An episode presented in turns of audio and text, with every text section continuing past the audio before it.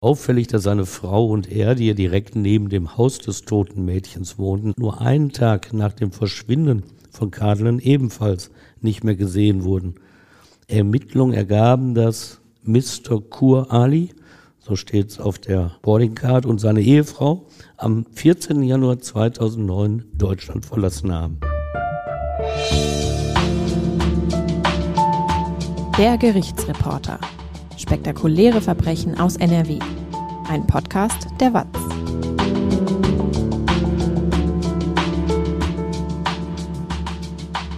Hallo und willkommen zum Podcast. Ich bin Brinja Bormann und bei mir ist Stefan Wette. Hallo Stefan. Hallo Brinja. Du erzählst uns heute von Ali Kur und Cemil Gündüz. Zwei unterschiedliche Geschichten, die aber eines gemeinsam haben. Beide Männer sind nach einem Mord in ihre türkische Heimat geflüchtet. Ob sie da ihrer Strafe entgehen konnten, das erfahrt ihr jetzt. Stefan, müssen Länder ihre Staatsbürger eigentlich ausliefern, wenn sie in einem anderen Land eine Straftat begehen? Nee, das müssen sie nicht. Du meinst die Konstellation, sie begehen in einem anderen Land die Straftat und flüchten sich dann in ihr Heimatland dann ist es wirklich ein Rechtsgrundsatz der meisten Staaten auf dieser Welt, dass sie ihre eigenen Staatsbürger nicht ausliefern. Also wenn ich als Deutscher in die Türkei flüchten würde, dann würde die Türkei mich sicherlich auf Wunsch der deutschen Ermittlungsbehörden abschieben, aber wenn ich Türke wäre, dann würden sie sagen, nee, liebes Deutschland, den kriegst du nicht. Das ist unser Staatsbürger. Dann machen sie aber in der Regel in ihrem eigenen Land diesem Staatsbürger den Prozess. Wenn er sich einmal nach Hause gerettet hat, dann darf der mutmaßliche Täter darauf vertrauen, dass sein Land ihn nicht der fremden Justiz unterstellt. Und eine Ausnahme gibt es mittlerweile in der Europäischen Union. Da kann das Heimatland den Verdächtigen in ein anderes EU-Land bringen, wo ihm der Prozess gemacht wird. Nach dem Urteil geht es dann, falls es zu einer Haftstrafe gekommen war, zur Vollstreckung dieser Strafe zurück in die Heimat. Und 1999 gab es dieses Abkommen innerhalb der EU noch nicht. Deutsche Hooligans hatten bei der Fußball-Weltmeisterschaft 1998 in Frankreich den französischen Gendarme Daniel Nivelle halbtot geschlagen. Die französische Polizei erwischte einen Deutschen und der dortige Ermittlungsrichter setzte ihn in Untersuchungshaft. Viele aber der an dem Anschlag beteiligten deutschen Fußballschläger, die tauchten unter Sie entkamen über die Grenze in ihre Heimat Deutschland.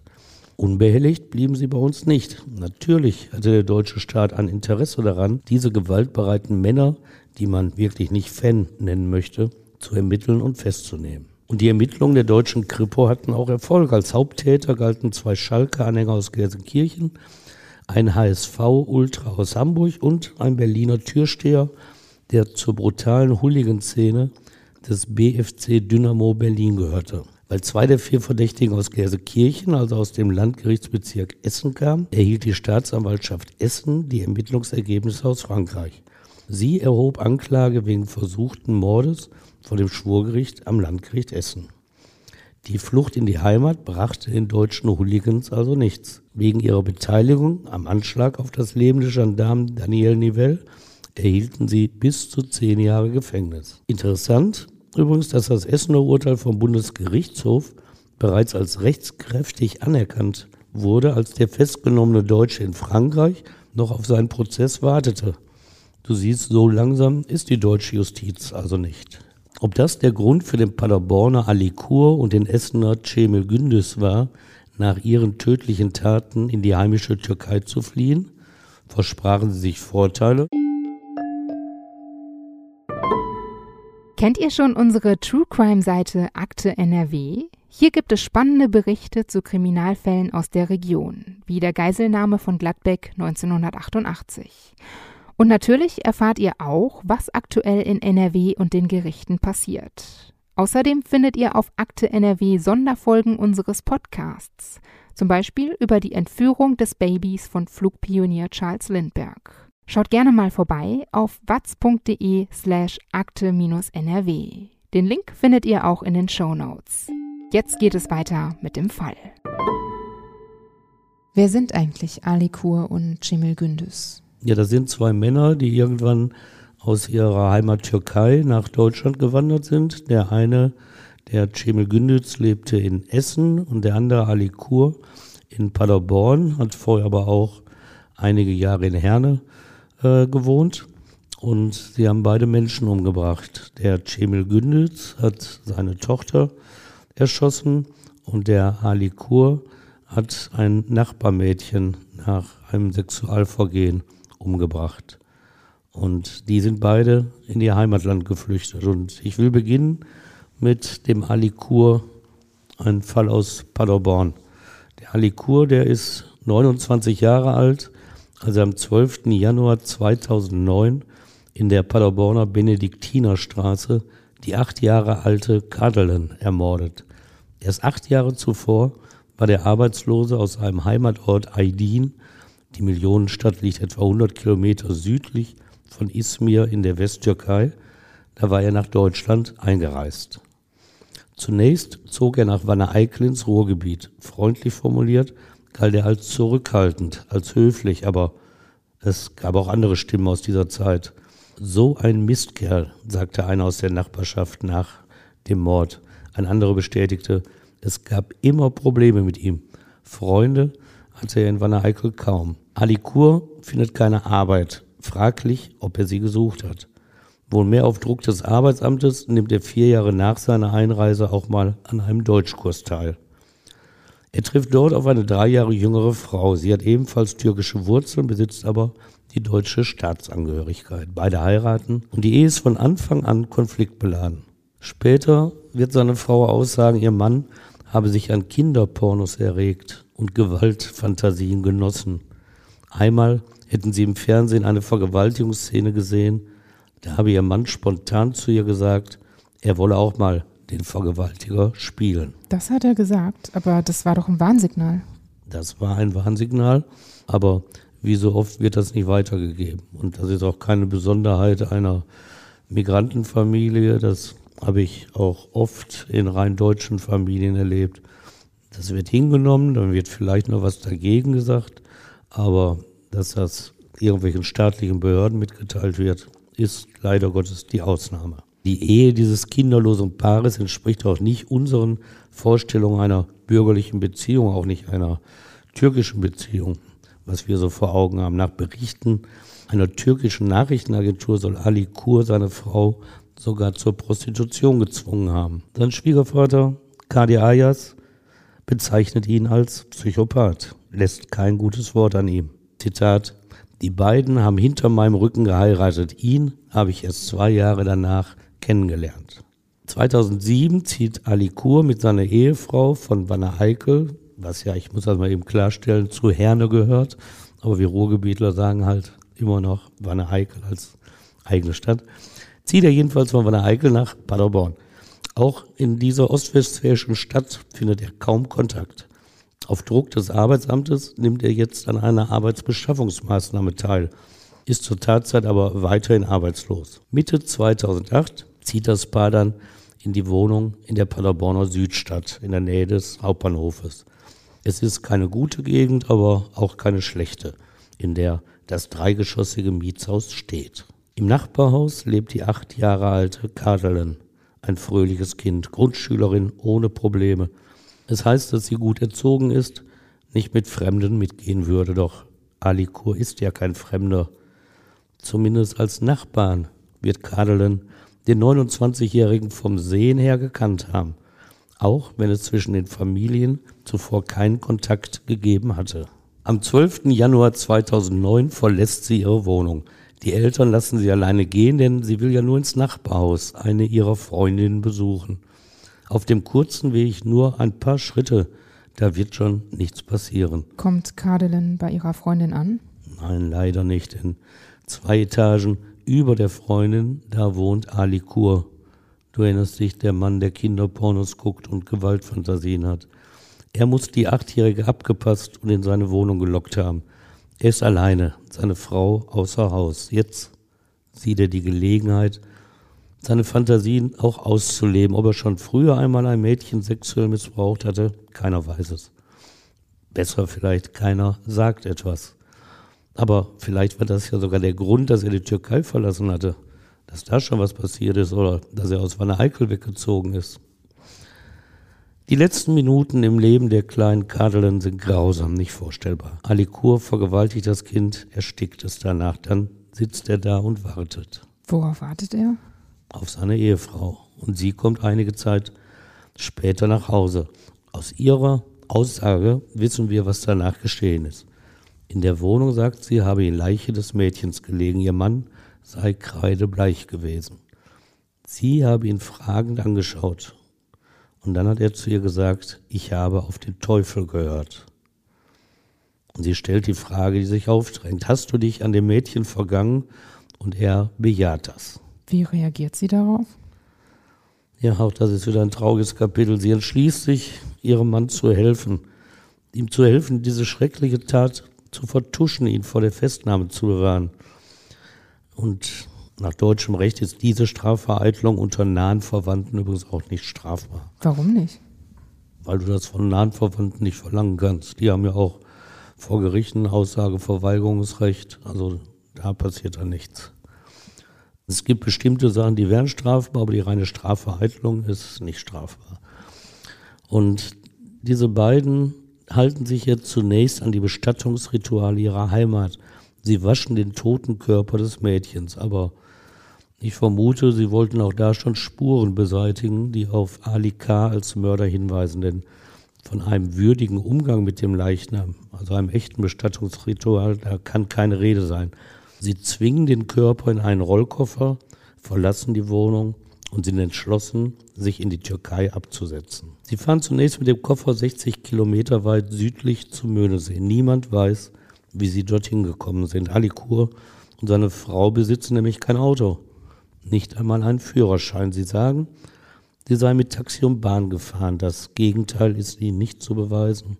Also ob vielleicht irgendein Bekannter sie gefahren hat und damit auch Mitwisser dieser Strafvereitlung wurde.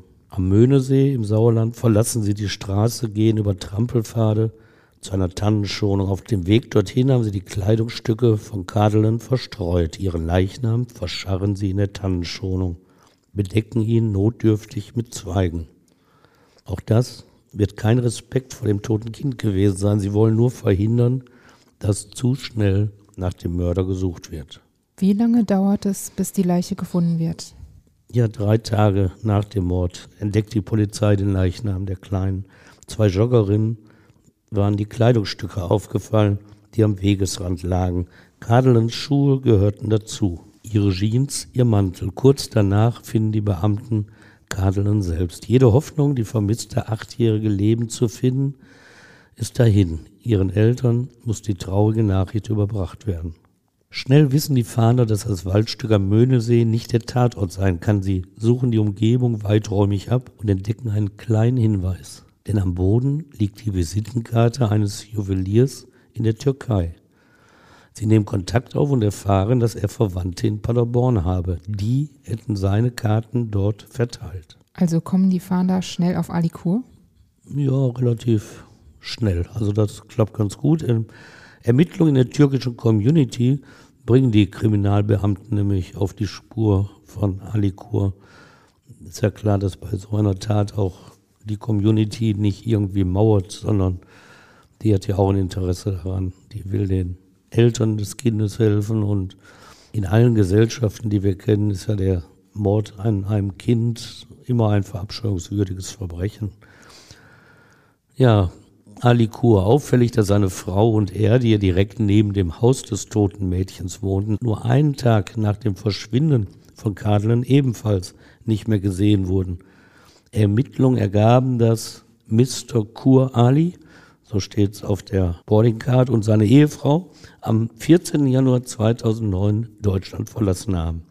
Zwei Tage nach dem Mord sind sie vom Flughafen Köln-Bonn um 2 Uhr mit Flugnummer XQ983 nach Izmir gestartet und dort um 6 Uhr morgens gelandet. Die Polizei durchsucht die Wohnung der beiden und diese Durchsuchung lässt den schrecklichen Verdacht Gewissheit werden. Auch die DNA-Untersuchung bestätigt, dass Kadelen in der Wohnung des Nachbarn war, dass Spuren am Leichnam allein Ali Kur zuzuordnen sind. Die Fahndung startet, die Jagd nach dem 29-Jährigen, sie beginnt.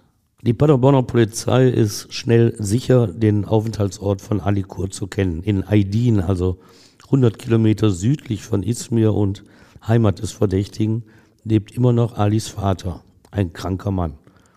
In der Umgebung bis hin zur Mittelmeerküste ist noch viel Verwandtschaft anzutreffen. Dort, irgendwo, wird Ali Kur sich versteckt haben. Und die türkische Polizei, die ist ja bestimmt auch informiert. Natürlich, das wird ein bisschen gedauert haben und auch bürokratisch zugegangen sein, aber dann ist sie auch sehr schnell informiert worden. Du kannst als deutsche Polizei schlecht selbst suchen in der Türkei. Dir fehlt ja die Befugnis in der Regel, aber auch die Ortskenntnis.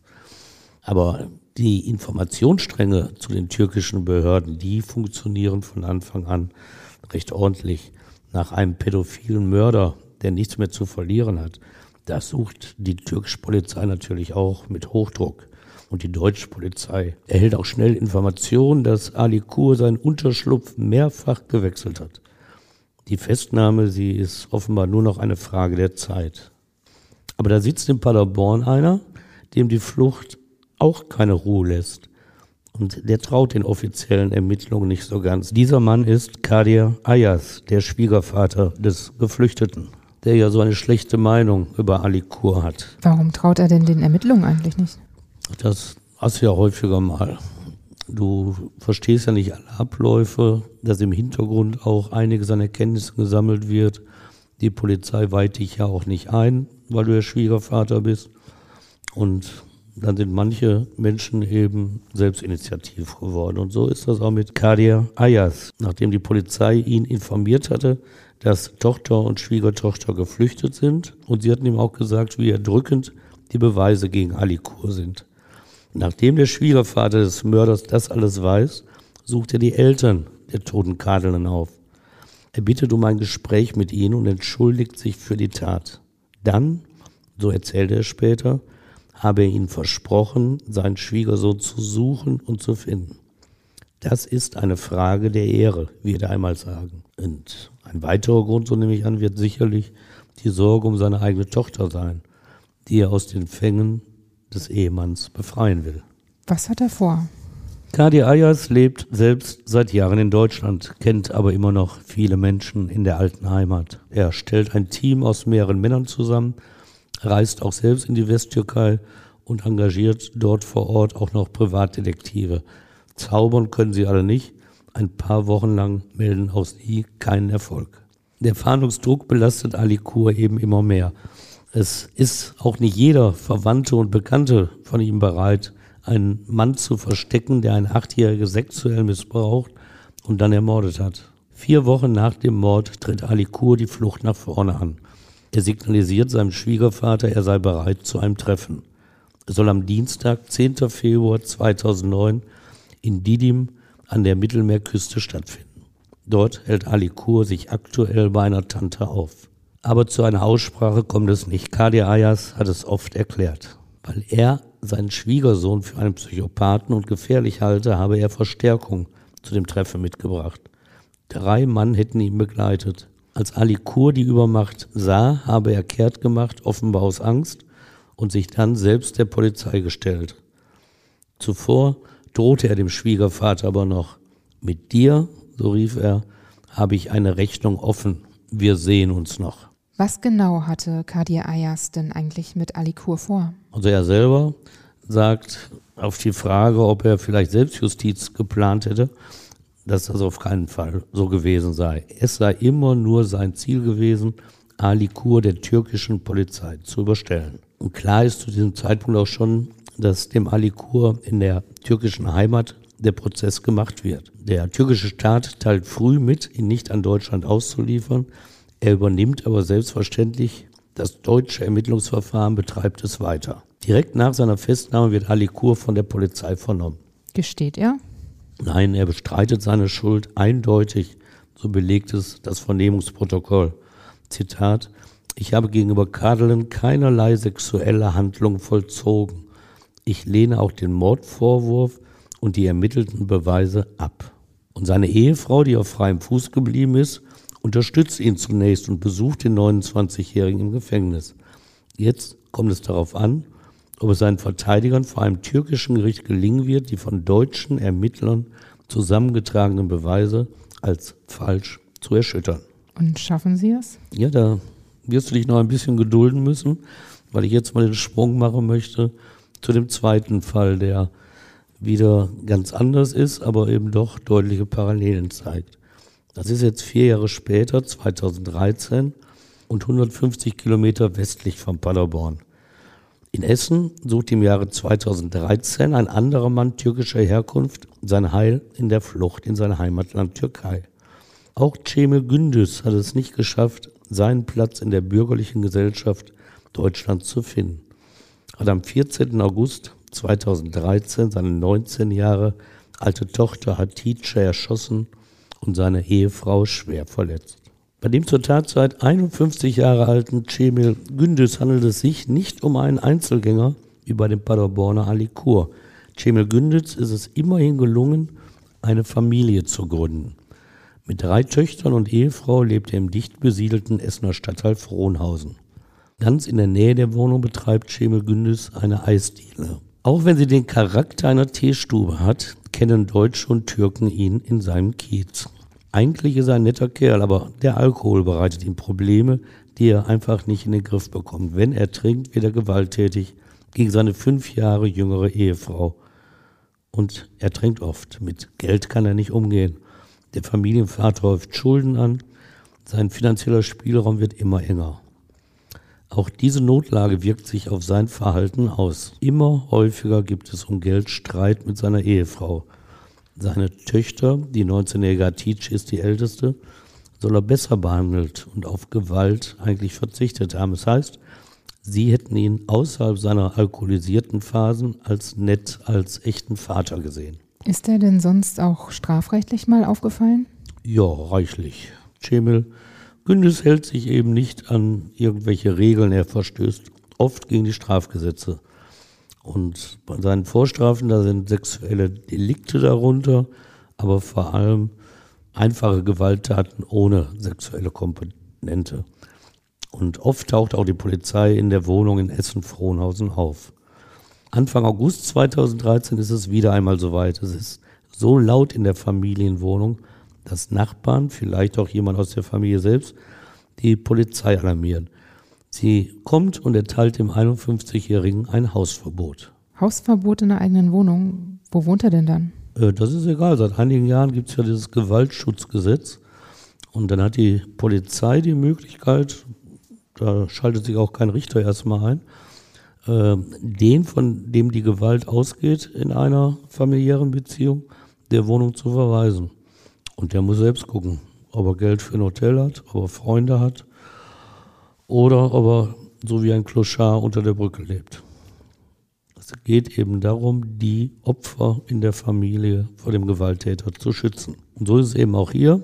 Es wird ein Hausverbot erteilt und der 51 Jahre alte Cemil Gündüz hat natürlich eine Alternative, seine Eisdiele und da schläft er im Hinterzimmer. Aber er verkommt zusehends ist unzufrieden mit seiner Situation, macht natürlich andere verantwortlich für seine Probleme, vor allem als das Geld ihm dann fehlt. Und nein, nicht er ist es, sondern die Ehefrau. Und am 14. August 2013 kehrt er zurück in die Ehewohnung. Jetzt hat er eine Pistole dabei. Vermutlich hat er sie sich mal illegal besorgt, um sich in seiner Eisdiele gegen Räuber zu schützen, vielleicht auch um seine Gläubiger abzuwehren, die seine Schulden eintreiben wollen. Aber es ist wie immer die Waffe, die zum Schutz angeschafft wurde, sie tötet letztlich unschuldige Menschen. Was genau passiert dann? Ja, Cemil Gündüz richtet in seiner Familienwohnung ein Blutbad an. Der Rauswurf aus der Wohnung durch die Polizei, sein Rückkehrverbot, all das hat ihn gekränkt. Der 51-Jährige feuert auf seine Tochter Hatice, 19 Jahre alt, und verletzt sie tödlich. Seine Kugeln erreichen ebenfalls seine 46 Jahre alte Ehefrau. Sie wird trotz schwerster Verletzungen gerettet, dank ärztlicher Hilfe. Verwandte von Cemil Gündüz verstehen die Tat nicht. Eine sagt, er hat seine Frau gehasst, nicht seine Töchter. Und Hatice sei doch diejenige gewesen, die ihn immer beruhigen konnte.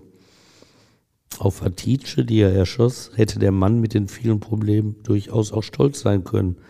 Denn sie hatte es geschafft. Sie wollte im Herbst 2013 ein Studium beginnen. Cemil Gündüz ist nach dieser Tat zwar betrunken und fühlt sich sogar im Recht, er weiß aber, dass er in Deutschland keine Chance mehr hat. So bekannt wie er als Eisdielenbesitzer ist, wird er wohl schnell gefasst werden. Mit der Taxe fährt er deshalb nach den tödlichen Schüssen in Richtung Amsterdam, fliegt vom Flughafen Schiphol aus in die Türkei. Geld hat er. Denn nach der Tat hat er aus der Wohnung mehrere tausend Euro mitgenommen, die seine Frau gespart hatte. Und schafft er es, in der Türkei unterzutauchen? Ja, mit Geld geht ja alles. Nur wenn du kein Geld hast, dann fließt es schnell auf. Aber mit diesem Geld schafft er es für mehrere Monate sogar, in der Türkei unterzutauchen. Er besorgt sich sogar einen gefälschten tschechischen Pass, kostet ja auch Geld, um seine Identität zu verschleiern. Das Papier soll ihm helfen, dem Fahndungsdruck zu entgehen. Denn die türkische Polizei, die hat längst die Ermittlungsergebnisse aus Deutschland erhalten und fahndet jetzt selbst mit Nachdruck nach dem Mordverdächtigen. Ein internationaler Haftbefehl besteht. Und im November 2013, drei Monate nach dem Mord an der eigenen Tochter, versucht Cemil Gündüz wegen des Fahndungsdrucks die Türkei zu verlassen. Er fährt in den Nordosten des Landes, will die Grenze nach Georgien überschreiten. Er hofft, dass die Polizei dort weniger intensiv nach ihm fahnden wird. Aber er kommt nicht weit. Warum nicht? Ja, an der Grenze zu Georgien schauen türkische Beamte sich den tschechischen Pass genauer an. Ihnen fällt schnell auf, dass das Dokument gefälscht ist und der Rest ist dann Routine. Es dauert nicht lange, bis seine wahre Identität bekannt ist und der internationale Haftbefehl dafür sorgt, dass er in Haft kommt. In Deutschland werden schnell Stimmen laut, die behaupten, Cemil Gündüz habe auf eine milde Justiz in der Türkei gehofft. Online-Kommentare in den sozialen Medien geben vor, das dortige Rechtssystem sehr gut zu kennen. Da steht dann so, Gewalt gegen Frauen sei in der Türkei ja bekanntlich kein Thema und werde kaum geahndet, heißt es dort. Und wörtlich, Zitat, wir wissen ja alle, welchen Stellenwert die Frauen in diesen Ländern oft haben. Ist wahrscheinlich Normalität in der Türkei, dass hin und wieder ein Familienmitglied im Namen der Ehre abgeballert wird, schreibt etwa ein H. Kerner aus Duisburg und Renate Sülz aus Lünen über die türkische Justiz. Die Gerichtsbarkeit legt andere Maßstäbe für das Delikt an. Das wird dem Täter unter Umständen zugutekommen. Woher die das alles bloß wissen, fragt man sich. Cemil Gündüz hat vielleicht darauf gehofft, in der Türkei unterzutauchen, weil dort mit weniger Nachdruck nach ihm gesucht wird. Weil er sich dort vielleicht auch noch besser auskannte. Ihm war aber sicher klar, dass ihm ein Strafverfahren droht, wenn er denn festgenommen wird. Erzählt er denn eigentlich, warum er auf seine Familie geschossen hat? Ja, er schweigt nicht. Und als ihm 2014 der Prozess gemacht wird, da versucht er, die tödlichen Schüsse als Unfall darzustellen. Er habe nie seine Tochter und seine Frau töten wollen, erzählt er vor Gericht. Das Pech sei nur gewesen, seine Tochter habe vor seiner Frau gestanden und da habe sich versehentlich ein Schuss aus seiner Waffe gelöst. Glauben die Richter das? Also die halten eher nichts davon, denn das Problem ist, dass die Schüsse die beiden Frauen in verschiedenen Ecken der Wohnung trafen. Die Ehefrau war in der einen, die Tochter in der anderen Ecke. Das kann also kein versehentlich gelöster Schuss gewesen sein. Cemil Gündüz, das wissen die Richter, die sind ja nur auch keine Amateure, muss gezielt erst in die eine Ecke gefeuert haben, dann in die andere. Kein Unfall, sondern klare Absicht, einen Menschen zu töten. Es gibt damals viele Berichte, dass der Aufenthalt in einem türkischen Gefängnis viel schlimmer sei als in einem deutschen. Mag sein. Kein Grund also, sich als Straftäter in die Türkei zu retten. Und auch das Urteil gegen Cemil Gündüz wirkt keineswegs milde. Das türkische Gericht in der Stadt Gaziantep nahe der syrischen Grenze stützt sich auf die Ermittlungsergebnisse der deutschen Polizei, sieht die Unfallversion des Angeklagten als widerlegt an. Es verurteilt ihn zu 37 Jahren Haft, 20 Jahre für den Mord an der Tochter Atice, 17 Jahre für den versuchten Mord an der Ehefrau. Viel schlechter wäre der 51-Jährige, glaube ich, auch in Deutschland strafrechtlich nicht behandelt worden. Es ist also dumm gelaufen für Cemil Gündes, entspricht aber die türkische Justiz zumindest bei dem Paderborner Kindermörder Ali Kur den Erwartungen des Verdächtigen. Zum Prozessauftakt im Herbst 2009 bestreitet er vor dem Gericht in der westtürkischen Stadt Sölke jede Schuld. Das hatte sich schon angedeutet, als sein Schwiegervater ihn in der Türkei aufgespürt hatte. Selbstbewusst zeigte Ali Kur sich nach der Festnahme im Februar den anwesenden Journalisten. Freunde, sagte er, an dieser Geschichte ist nichts dran. Alles wird geklärt werden. Kaltblütig wirkt er damals auf die Journalisten, so schreiben sie. Die türkische Justiz hatte er mit seinen Sätzen aber nicht beeindruckt. Nach einer dreistündigen Vernehmung hatte das zuständige Gericht ihn in Untersuchungshaft genommen. Hält er an dieser Aussage denn auch im Prozess fest oder gesteht er seine Tat da? Nein, nein, er gesteht nicht. Äh, einsichtig oder gar reumütig, da zeigt Ali Kur sich in diesem Prozess nicht. Die Eltern des ermordeten Mädchens, die sind aus Paderborn angereist, sitzen im Gerichtssaal dem Mann gegenüber, der ihnen ihr Kind genommen hat. Nach seiner Festnahme hatten sie sich in einer öffentlichen Erklärung für die große Anteilnahme und die Hilfe der deutschen und türkischen Behörden bedankt. Natürlich auch für den Einsatz von Kadi Ayas, dem Schwiegervater des Angeklagten. Kadelens Mutter hat in türkischer Sprache in Deutschland zu Journalisten gesprochen. Ich weiß, dass meine Tochter gestorben ist und freue mich, dass andere Kinder gerettet worden sind, weil er gefasst wurde. Und ihr Mann, unser Schmerz ist unser Schmerz. Und das kann nur Gott wissen, was wir leiden mussten, was wir durchmachen mussten. Zehn Monate nach dem Mord ist der Schmerz angesichts des Angeklagten nicht kleiner geworden. Fassungslos reagieren Kadelens Eltern auf dessen Worte im Gerichtssaal. Denn er beschuldigt seinen Schwiegervater, die achtjährige Kadelen umgebracht zu haben. Er schiebt die Schuld auf seinen Schwiegervater oder ist da was dran? Also da ist nichts dran, aber aus Sicht eines Angeklagten wiederum verständlich, weil er ist natürlich sauer auf den Mann, der ihn gefasst hat. Und jetzt meint er, den Spieß umdrehen zu können. Und man muss sich das auch mal vorstellen, was das eben für die Eltern von Kadlen bedeutet. Die Mutter sitzt dort, sie weint ohne Unterlass, als sie das hört, dass der Schwiegervater das sein soll. Und ihr Mann, der Vater von Kadlen, greift sie ganz Herz. Als schmerzverzerrt beschreiben Journalisten sein Gesicht im Gerichtssaal. Und er sagt, so jemand wird von der türkischen Justiz auch noch als Mensch behandelt.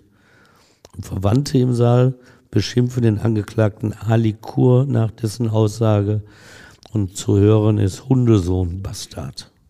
Und der Richter, der weist sie zurecht. Er sagt, wir müssen ihn als Menschen behandeln. Jeder Angeklagte hat das Recht, sich zu verteidigen. Erlebst du das oft, dass Verwandte und Zuhörer im Gericht so emotional reagieren? Ja, klar. Also Gerichtssaal ist oft voller Emotionen. Auch äh, das hängt oft nicht von Nationalitäten ab. Ich habe das schon bei allen erlebt. Ich habe da eigentlich im Grunde auch Verständnis für, weil es ist ja für alle Beteiligten eine Ausnahmesituation. Und dass er nicht so wild wird, da muss das Gericht sorgen. Die haben ja Wachtmeister und meist reichen auch einige Wörter der Zurückweisung, dann ist auch wieder Ruhe im Saal.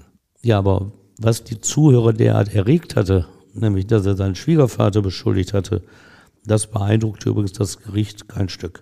Ali Kur, im schwarzen Anzug vor Gericht erschienen, hatte auf Nachfrage des Richters zwar mehrfach die Anklagevorwürfe zurückgewiesen, ich habe es ganz sicher nicht getan, und die Richter hörten sich auch seine Version an, die er erzählte. Sein Schwiegervater habe mit der Familie des Mädchens Streit gehabt. Es sei um Spielschulden gegangen, die er Kadelens Vater schuldig geblieben sei. Deshalb habe der Schwiegervater aus Rache die Achtjährige ermordet. Ali Kur will den Schwiegervater dann auf frischer Tat ertappt haben, so erzählt er weiter. Er sei in die Wohnung gekommen am 12. Januar und habe seinen Schwiegervater über der Leiche des Mädchens angetroffen. Und sofort habe der Ältere ihn unter Druck gesetzt. Zitat von Ali. Er sagte, er werde mir meine Frau wegnehmen, wenn ich ihm nicht helfe, die Leiche vorzuschaffen. Und nur aus Liebe zu seiner Frau habe er den Leichnam in einen Koffer gesteckt und sei mit Taxi und Zug zum Möhnesee gefahren. Ja, die Richter sind eigentlich unbeeindruckt von so etwas.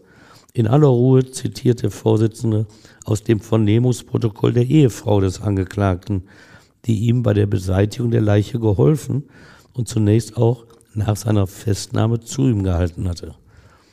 Doch während der Ermittlungen änderte sie irgendwann ihre Angaben. Sie habe den Anblick der toten Kadelen nicht aus dem Kopf bekommen, begründete sie ihre Sinnesänderung. Selbst im Traum habe sie Kadelen gesehen und deshalb habe sie sich entschlossen, nun endlich die ganze Wahrheit zu sagen. Zuvor habe die Familie ihres Mannes sie sehr unter Druck gesetzt und aufgefordert, auf keinen Fall die Wahrheit zu sagen. Persönlich war Ali Kurs Ehefrau nicht im Saal erschienen. Der Richter hielt dem Angeklagten aber vor, dass sie ihren Mann in der Wohnung mit dem toten Kind überrascht habe. Und dass er angab ihr gegenüber, er habe auf den Teufel gehört. Sie habe ihm geholfen, den Leichnam zu waschen und zum Möhnesee zu bringen. Auch das hatte sie ja zugegeben, schonte sich dabei selbst nicht. Und Ali Kur kann darauf erstmal nicht sagen, auf dieses detaillierte Geständnis, das ja so ganz anders ist als die Schwiegervaterversion. Aber dann vor allem mit einem Satz machte der Richter klar, was er und seine Kollegen von der Version des Angeklagten hielten. Der Vorsitzende sprach ihn direkt an, erinnerte daran, dass dieser den Schwiegervater beschuldigt hatte. Wörtlich sagte der Richter, es gibt keine DNA-Spuren vom Schwiegervater. Es sind nur deine DNA-Spuren an der Leiche. Und dann bekräftigte er auch für die Zuhörer, für die leidenden Eltern des Mädchens, das gegen Alikur natürlich weiterhin ein, so der Richter, dringender Tatverdacht bestehe. Dass jeder Angeklagte, auch ein Mordverdächtiger, das Recht zur Verteidigung habe, diese Erklärung des Richters erreichte das Publikum übrigens nicht. Vor der Saaltür rief ein Mann in einer Pause laut, was sie vom Prozess erwarteten. Wir wollen die Todesstrafe. Kadelens Eltern zeigten sich damals vernünftiger. Es ist alles gelogen, fasste die Mutter die Aussage von Alikur knapp zusammen. Sie und ihr Mann erwarteten vom Gericht, dass es ihn zu einer lebenslangen Haftstrafe verurteile. Wurde denn trotzdem auch gegen den Schwiegervater ermittelt? Meines Wissens nicht, nein. Also Kadi Ayas, der Schwiegervater, der trat allerdings persönlich vor dem türkischen Gericht auf. Er hatte auch nicht zu befürchten, plötzlich in den Mittelpunkt der Ermittlung zu rücken. Das türkische Gericht hatte nämlich bereits einen Antrag der Verteidigung abgelehnt. Auch der Schwiegervater müsse eine DNA-Probe abgeben. Dies sei nicht nötig, begründete das Gericht die Ablehnung des Antrages, weil nämlich am Tatort nur genetische Spuren des Angeklagten und seiner Frau gefunden wurden und keine von einem Unbekannten. Und auch die in Deutschland federführende Bielefelder Staatsanwaltschaft sah keinen Anlass für neue Ermittlungen. Staatsanwalt Horst Rürup damals, wir haben sichere Ermittlungsergebnisse und die sehen nur Ali Kur als Täter. Er sprach dabei von mehreren belastenden DNA-Spuren. Gibt Ali Kur die Tat jetzt zu? Nö, das wäre nicht Ali Kur. Das hindert ihn auch nicht daran, seinen Schwiegervater nach dessen Aussage im Gerichtssaal als Lügner hinzustellen. Er bleibe dabei, dass er Kadelen nicht ermordet habe, behauptete der Angeklagte und richtete sein Wort an den Schwiegervater. Jetzt gib den Mord doch zu. Kadi Ayers ließ sich das nicht gefallen und beschimpfte seinen Schwiegersohn. Was bist du nur für ein Mensch? Du bist ein Tier. Wie lautete denn dann letztlich das Urteil? Ja, auf lebenslange Haft für den Kindermörder. Das war Heiligabend. Wir wissen natürlich, das ist ein christlicher Gedenktag in Deutschland, haben die meisten Menschen frei. In der Türkei gilt das selbstverständlich nicht. Und so verkündet das Gericht in Sölke am 24. Dezember 2009 sein Urteil. Es erkannte auf lebenslange Haft in einem türkischen Gefängnis. Keinen Zweifel hatten die Richter an der Ermittlungsarbeit der Deutschen Mordkommission. Sie legten auch die Resultate der Kriminaltechnik und der Rechtswissenschaft ihrem Urteil als Beweis zugrunde. Und so gelangten sie zu einem Urteil, das unter diesen Voraussetzungen vermutlich auch in Deutschland nicht anders ausgefallen wäre. Die Eltern der ermordeten Kadelen fanden noch die Kraft, sich den Medien zu stellen. Zuvor hatten sie noch einmal hören müssen, wie kaltschneuzig Ali Kur jede Schuld bestritt und den Schwiegervater weiter schlecht machte. Dieser Mann habe nicht nur die Achtjährige ermordet und ihn gezwungen, die Leiche wegzuschaffen, er sei auch hinterlistig gewesen, behauptete Ali Kur. Zitat, mein Schwiegervater hat mich dann gebeten, mich zu verstecken. Gleichzeitig hat er aber ein Team zusammengestellt, um mich zu finden. Aber jetzt zeigen Kadelens Eltern sich unbeeindruckt von den Sätzen des Angeklagten. Wir beten jeden Tag. Wir haben Vertrauen in die türkische Justiz, erklärten sie. Und der Vater des Mädchens bedankte sich beim Gericht. Wir glauben, das Gericht hat die schärfste mögliche Strafe verhängt. Von einer grundsätzlichen Milde türkischer Gerichte war nach dem Urteil gegen den Mädchenmörder Alikur jedenfalls keine Rede. Stefan, danke, dass du uns die Geschichten von Alikur und Cemil Gündüz erzählt hast. Ja, das habe ich gerne gemacht, um auch ein bisschen so zu zeigen, diese Vorurteile, dass so Delikte in anderen Ländern nicht verfolgt werden, das stimmt eben nicht.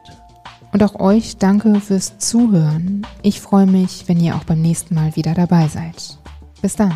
Ja, bis dann, macht's gut.